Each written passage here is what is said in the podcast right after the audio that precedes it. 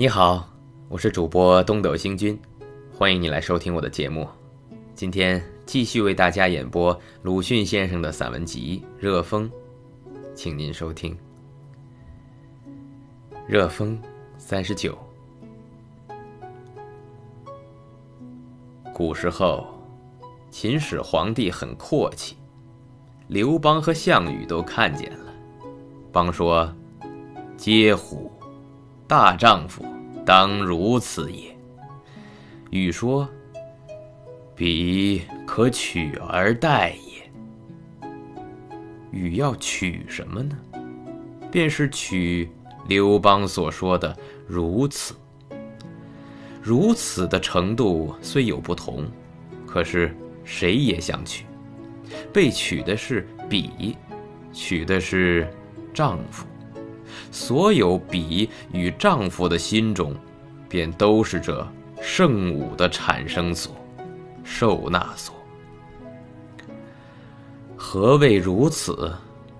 说起来话长。现在简单的说，便只是人类中的纯粹兽性方面的欲望的满足。微服、子女、玉帛，罢了。然而，在一切大丈夫、小丈夫，却要算最高理想了。我怕现在的人还被这理想支配着。大丈夫如此之后，欲望没有衰，身体却疲弊了，而且觉得暗中有一个黑影，死到了身边了。于是无法，只好求神仙。这在中国，也要算最高理想了。我怕现在的人，也还被这理想支配着。求了一通神仙，终于没有见，忽然有些疑惑了，于是要造坟，来保存死尸。想用自己的尸体永远占据着一块地面，这在中国也要算一种没奈何的最高理想了。我怕现在的人也还被这理想支配着。现在的外来思想，无论如何总不免有些自由平等的气息，互助共存的气息。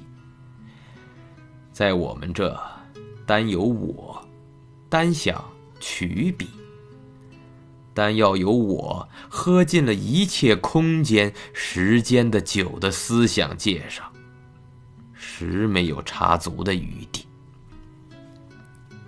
因此，只需防那来了，便够了。看看别国，抗拒这来了的，便是有主义的人民。他们因为所信的主义，牺牲了别的一切，用骨肉碰钝了锋刃，血液浇灭了烟焰，在刀光火色衰微中，看出一种薄明的天色，便是新世纪的曙光。曙光在头上，不抬起头。便永远只能看见物质的闪光。